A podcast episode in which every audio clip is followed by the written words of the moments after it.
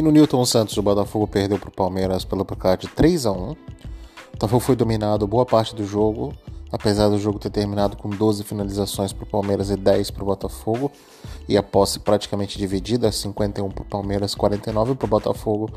A verdade é que o Palmeiras se mostrou um time muito mais qualificado, um time muito mais organizado e mereceu a vitória. Mereceu a vitória por 3 a 1 mesmo terminando jogando os últimos 20 minutos com um jogador a menos. O Palmeiras foi absoluto a grande maioria do jogo. O Botafogo conseguiu ter algum tipo de equilíbrio mesmo jogando mais reativo no primeiro tempo. Mas a qualidade do Palmeiras, os erros defensivos e o jogo tecnicamente ruim de alguns jogadores fizeram do Botafogo o derrotado de hoje. O jogo começou e o Botafogo tinha como substitutos de Cuesta e Marçal, Hugo pela lateral esquerda e o, o Canu jogando pelo lado esquerdo de defesa. No meio de campo, é a mesma formação, exceto o Eduardo, é, que entrou no lugar do Piazon. Então, o Botafogo foi de Tietê, o Botafogo foi de Gabriel Pires e foi de Eduardo. E na frente entrou o Jefinho no Vitor Sá, que atuou junto com o Júnior Santos e o Tiquinho Soares, além do Sarave e do Gatito no jogo. O Botafogo deu a bola para o Palmeiras e quando tinha não conseguia jogar. O Palmeiras fazia uma marcação muito alta, os blocos do Palmeiras subiam com muita capacidade de estar conectadas, dando muito espaço e criando muita dificuldade para os zagueiros saírem. O Botafogo perdeu muitas bolas do meio de campo e começou a dar chutão, porque não conseguia sair jogando. O Palmeiras teve algumas boas chances, na melhor delas, numa bola na trave, se eu não me engano, do Zé Rafael. Mas foi o Botafogo que abriu o placar. Na primeira vez que o Botafogo desceu, o Saravia arrancou pelo meio, rolou pro Tiguinho Soares, que chutou de muito longe e acabou fazendo um belo gol, 1 a 0 Botafogo. Não era o placar justo, já que o Palmeiras era melhor, mas futebol não tem isso. Mas a justiça veio em dois minutos. Um lance pelo sistema eh, defensivo do lado direito do Botafogo, o jogador do Palmeiras tenta invadir a área. O Gabriel Pires até acho que involuntariamente coloca a mão na bola, mas é pênalti porque ele abre o braço para tirar a jogada. Repito, acredito que de forma involuntária, mas ele, ele dá para ver nitidamente que ele acaba prejudicando o Palmeiras de conseguir dar sequência na jogada. Gustavo Scarpa bate de um lado, o Gatito do outro, um a um. Palmeiras então começa, continua no seu jogo em cima, mas o Botafogo, apesar disso, continua o Botafogo começa a se sentir mais à vontade no jogo. O Botafogo tem uma boa chance com o Júnior Santos, numa jogada individual dele, que ele bate a bola, passa passa próximo.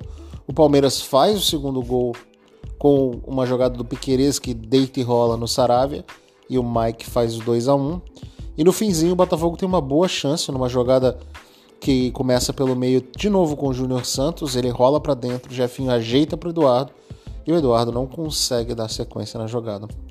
A gente vai para o intervalo com um placar justo do Palmeiras 2 a 1 e o Palmeiras volta absoluto. O Botafogo não consegue incomodar o Palmeiras e o Palmeiras faz o 3 a 1 quando era melhor em campo. O Gabriel Pires, que não fez um bom jogo, já tinha perdido uma bola no meio de campo e quase saiu o gol do Palmeiras. Perdeu outra bola no meio de campo por aproximadamente aos 15 minutos é, do segundo tempo. O Palmeiras saiu em velocidade, a defesa do Botafogo desarmada e o Dudu fez o 3 a 1 O Palmeiras continua dominando o jogo. A sensação é que se o Palmeiras tivesse apertado um pouco, golearia o Botafogo. Porque o Botafogo estava muito exposto defensivo e não conseguia criar ofensivamente. O Botafogo tinha uma dificuldade muito grande no meio de campo, de ter intensidade. Basicamente só o Tietchan fazendo a marcação, já que o Eduardo e o Gabriel Pires não conseguiam manter essa intensidade. Não iam buscar a bola e quando tinha a bola muitas vezes perdiam e sem a bola, o Botafogo não conseguia no meio de campo funcionar. Sem Danilo Barbosa machucado, sem Patrick de Paula não relacionado. E sem também o jogador Lucas Fernandes também machucado, o Botafogo não tinha muitas opções no meio. O Luiz Castro então colocou em campo, fez algumas alterações, entrou o Gustavo Sauer, entrou o Vitor Sá, é, e o Botafogo começou a tentar empurrar o time do Palmeiras para dentro do campo deles. Logo depois houve uma expulsão. Zé Rafael fez uma falta no Júnior Santos, que já tinha dado uma entrada no Júnior Santos por trás, foi expulso, recebeu o segundo cartão amarelo. O Botafogo fez alterações, o Luiz Castro fez alterações para empurrar o Botafogo para cima do Palmeiras. Entrou o Matheus Nascimento, enfim, entrou o Romildo.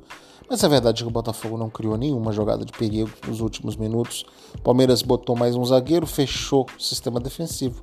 E o Botafogo não teve a capacidade de incomodar a equipe do Palmeiras. Placar justíssimo de 3 a 1 Palmeiras deve ser campeão brasileiro, a diferença é muito grande, merecido, joga o melhor futebol do Brasil. É um time muito difícil de se competir, não é nem de se vencer, mas de se competir. E é isso. O Botafogo continua na cena dele. O Botafogo não consegue bons resultados no estádio Milton Santos, está entre os quatro piores mandantes do Campeonato Brasileiro e tem também, para ser honesto, a segunda, se eu não me engano, melhor campanha como visitante.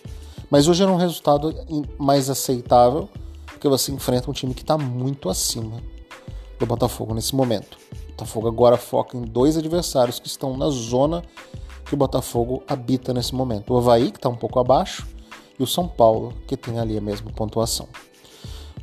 As notas de hoje, o Gatito Fernandes não teve culpa em nenhum dos três gols. É, o primeiro gol de pênalti, ele vai para um lado, o jogador joga no outro. O segundo gol, praticamente cara a cara, não tem o que fazer. E o terceiro gol também, praticamente dentro da pequena área.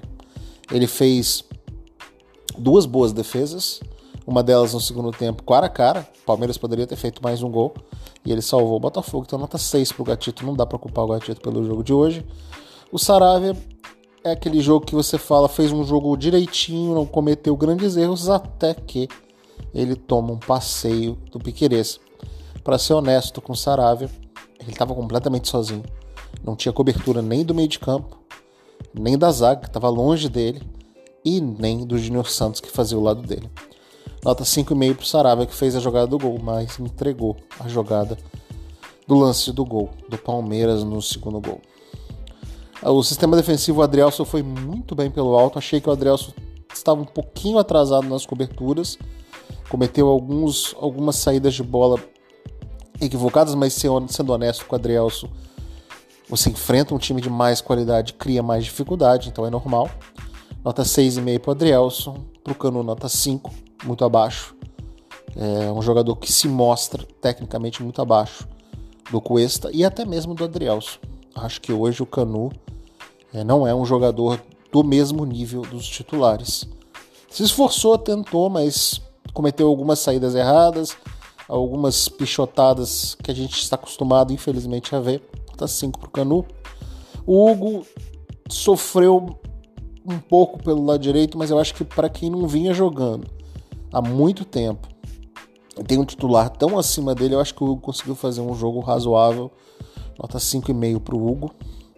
No meio de campo, o Tietchan, nota 5. O Tietchan não conseguiu dar consistência, mas se esforçou muito. O Gabriel Pires, nota 4 para o Gabriel Pires, para mim foi o pior em campo. O Gabriel Pires errou algumas jogadas importantes e participou negativamente dos dois gols do Palmeiras. Então, é para mim o pior em campo hoje, mas o Gabriel Pires é um jogador interessante, é bom jogador e jogou mal hoje, faz parte. Próximo jogo ele vai recuperar, ele vai melhorar.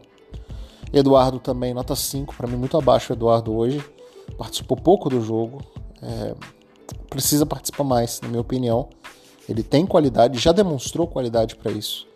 Não sei se ele é um jogador mais de meio de campo ou se ele é mais um jogador de segundo atacante. Acho que essa dificuldade de definir aonde ele joga talvez seja algo que o Luiz Castro precisa trabalhar. E na frente jogou Jefinho, apagadão, muito apagadão, nota 5 para ele. O Júnior Santos, para mim, foi o melhor jogador do Botafogo, nota 7 para ele.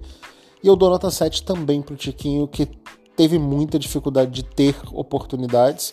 O Tiquinho é um centroavante no Botafogo que ele quase não tem chance de gol, a bola quase não chega nele. Fez um belíssimo gol, briga muito, disputa muito, mas a bola não chega muito. Nota 7 também para o Tiquinho e Júnior Santos, que foram os melhores do Botafogo.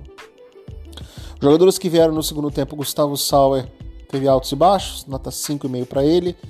Vitor Sá praticamente não pegou na bola, Matheus Nascimento também não, Romildo também não, participaram um pouco de forma efetiva. Mas é isso, o jogo, o resultado era, era normal, era dava para se entender que seria um resultado normal, já que o Palmeiras hoje está muito à frente do Botafogo.